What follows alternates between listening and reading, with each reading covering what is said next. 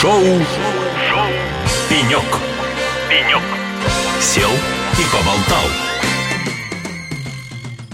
Добрый день, друзья! Это шоу «Пенек» Казань Digital Week 2023, где мы являемся информационными партнерами, встречаемся с гостями из разных отраслей, узнаем новости, делимся мнениями, ну и просто знакомимся с интересными людьми. У нас сегодня в гостях руководитель Департамента развития технологического предпринимательства IT-парк в Татарстане, руководитель стартап-хаба IT-парка имени Башира Рамиева Таранов Алексей. Алексей, здравствуйте! Привет, привет, друзья! Нахожусь в самом горячем, в самом крутом, красивом месте нашего форума на радио Лосей. Алексей, расскажите, в чем суть и в чем ваши задачи? Я так называемый папа стартапов. Я занимаюсь развитием... О, как вы по себе, да, по-доброму. А, по-доброму, да. Я сам был стартапом. Стартапов бывших не бывает. Я стараюсь оставаться стартапом в душе как минимум. К радости для меня и там, может, возможно, коллегам там из, из э, мира предпринимательства я стал работать в IT-парке. Это уже происходит два года. И моя основная задача — это помогать развиваться предпринимательству, развиваться стартапом. Поэтому я со своей командой классной, крутой командой создаю все необходимые условия для того, чтобы это, собственно, и случилось. Как вы им помогаете в нескольких словах? У нас есть бизнес-инкубатор на Петербургской в старом IT-парке. Это больше для команд более молодых, у которых есть подтвержденная гипотеза, то есть продукт, но еще им нужно чуть больше времени для того, чтобы развиться. Бизнес-инкубатор субсидирует государство. Это круглосуточный доступ 24 на 7. У нас в общей сложности 40 команд, в которые проходит отбор с экспертами. Эксперты независимые, они э, презентуются, эксперты оценивают, насколько стартапы являются стартапами, какие у них технологические э, есть новинки, вызовы и так далее, насколько они соответствуют, э, в принципе, цифре. И э, после отбора они попадают в бизнес-инкубатор, подписывают договор. В течение года мы им помогаем команде развивать. Что мы для них делаем? Мы проводим трек-митинги, где выявляем э, проблемы. Мы им помогаем эти проблемы, собственно, решить. Мы привозим крутых, классных спикеров, которые им помогают решить своим опытом их проблемы. Мы решаем бизнес-экономику, бизнес-задачи. Одна из самых крутых фишек Татарстана и нашей команды это то, что у нас очень круто работают связи с GR, а GR у нас достаточно крутой, и мы помогаем им открывать нужные двери в нужном времени, а и, собственно, GR татарский вообще как бы действительно э, очень хорошо помогает стартапам, и мы двигаем их дальше, э, если есть такая необходимость. Алексей, следующий вопрос. Ну, развитие любого стартапа, любой компании невозможно без инвестиций. Расскажите, пожалуйста, кто сегодня помогает с точки зрения инвестиций в эти молодые компании, и как вообще поменялось процесс инвестиций? Кто сегодня это делает? Да, в принципе, в России, если мы берем статистику вообще мира, то количество венчурных инвестиций относительно мира всегда находилось на очень низком уровне. История и культура предпринимательства, она у нас только-только долго набирает обороты. Как бы это ни казалось странным, но это факт. Количество венчурных сделок, вот так будем говорить, количество венчурных сделок в России в разы э, ниже, чем в мире, а трендом в мире всегда была Америка, э, Северная Америка всегда, ну и э, условно там э, а, а, United Kingdom, UK э, в Европе.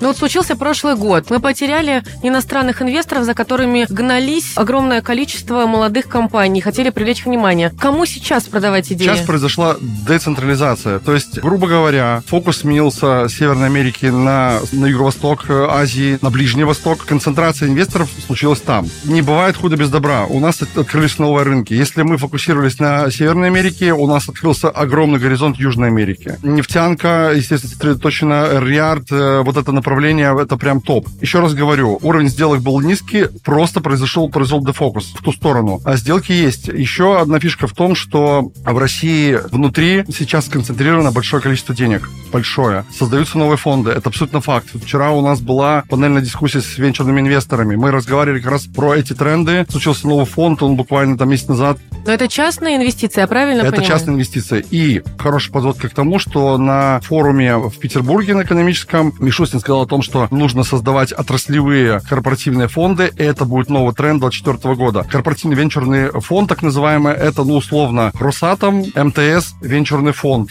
там, не знаю, что-то еще, венчурный фонд. Это позволит развивать отрасль, позволит стартапам в конкретные сегменты, внутри которых, а, они получат инвестиции для того, чтобы провести пилоты, и, б, они могут получить инвестиции, в принципе, для того, чтобы свои стартапы развивать. А сколько компаний уже подключилось к этому фонду, и у кого это нашло отклик? Это будут фонды. Фонды. А, венчурное инвестирование, оно всегда было и будет в тренде. Денег у нас в стране много, отток за границу он ослаб. Соответственно, пожалуйста, осваивайте деньги, помогайте стартапам и предпринимательству реализовывать свои проекты.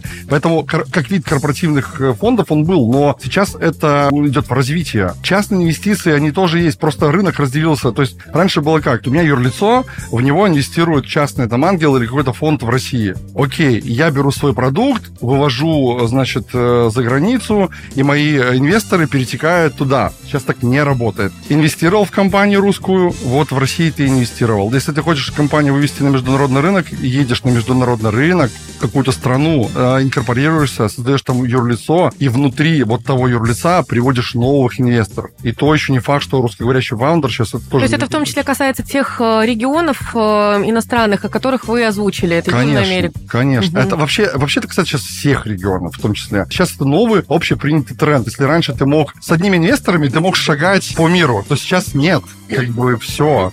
Это другая история совершенно. Алексей, расскажите нам, что ждать в 2024 году? Какие вам известны тенденции, какие прогнозы делаете вы, либо ваши коллеги по рынку? Венчурное инвестирование – это, в принципе, достаточно такой молодой вид инвестирования. Кажется, что вроде он всегда был, но, не, но нет. Исторически всегда была дивидендная модель, то есть если мы возвращаемся к 90-м, к нулевым, никому не нужна была твоя доля. Ну, а, понятно, что даже не было, в принципе, такого вида э, инвестирования отдавали деньги, взаймы, ты под проценты их отдаешь, а желательно, чтобы ты еще отделился процентами от своих продаж. Так вот, так называемая дивидендная модель – это один из трендов, который случился с нами. Он был, но он набирает обороты после 2022 года. Это понятно еще и почему. Потому что инвестор, принимая решение, как он же смотрит, у тебя есть выручка. То есть, если у тебя есть выручка, это первый флажок того, что в тебя можно инвестировать деньги. Но это значит, что ты уже, уже не стартап. Понятие стартапов у всех разное, но, в принципе, она как бы общая такая. Стартап – это компания, которая растет э, условно 20-30% в год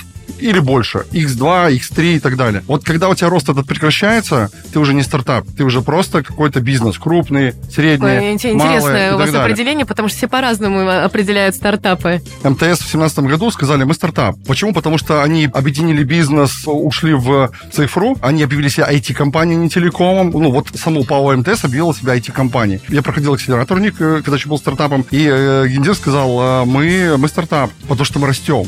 Вот, ну, как бы... Э, Интересное да, мнение. Да. Интересно. Поэтому э, вот давайте возвращаемся к тенденциям. Собственно, дивидендная модель, она набирает обороты. Венчурное инвестирование, оно не умерло, оно, оно есть. Оно есть, оно будет жить. А есть разные гипотезы, что это, в принципе, воздушно-мыльный пузырь определенно, но его раздувает в большей степени в Америке, потому что там очень много мыльных пузырей. У нас этого нет. Все-таки мы более консервативные, в принципе, как люди, да, Россия. Поэтому венчурное инвестирование, да, дивидендная модель, да, смешанные, да. Фонды сейчас очень активно инвестируют в стартапы, а, например, на уровне пилотов. Например, а, мне нужно условно провести пилот с «Газпром». У меня нет денег. «Газпром» говорит, мы не будем оплачивать, потому что, не знаю, получится, не получится. Стартап приходит к инвестору, говорит, инвестор, я проведу пилотирование в «Газпром», и у меня будет с ними контракт. Инвестор говорит, вообще не вопрос. Сколько это стоит? Там, зло, миллион. Вот определяется стоимость компании, стоимость участника, и инвестор вкладывает не не 20 миллионов, он выкладывает миллион на проведение этого пилота и получает какой-то дивиденд, либо, модель, либо э, долю в, в этом проекте себе. Это классно помогает стартапам реализоваться, идти дальше и не брать большие чеки. Потому что деньги, которые ты берешь у инвестора, это очень большая ответственность. Тренд номер три или там четыре, будем считать про то, что вчера рассказывала Лена, это гранты. Грантовая поддержка в стране достаточно большая. Помимо Минцифры, гранты можно получить в Минкульте, в Минпроме, гранты на проведение мероприятий. Здесь есть, например, у нас коллеги на стенде Эти-парка приехали из Колково, они получит возмещение участия в выставке Power Road потому что у Сколково есть такая привилегия, это тоже грант. Таких поддержек достаточно много. Поэтому э, мое пожелание для стартапов всегда одно. Максимально четко соблюдать закон, документооборот, следить за каждой бумажкой, потому что стартапы — это вот не очень обязательные предприниматели, они всегда в бегу, а, многорухие, многоногие, ничего не успевают. Я, как э, бывший стартап, я знаю ошибки, я поэтому говорю,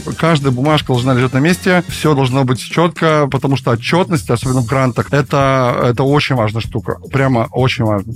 Алексей, спасибо вам за то, что зашли сегодня в гости, поделились трендами и тенденциями в сфере венчурных инвестиций, в сфере поддержки молодых компаний. А я напомню, у нас в гостях был руководитель Департамента развития технологического предпринимательства IT-парк и руководитель стартап-хаба IT-парка имени Башир Рамиева Таранов Алексей. Спасибо, друзья. Шоу, Шоу Пенек. Пенек. Сел и поболтал.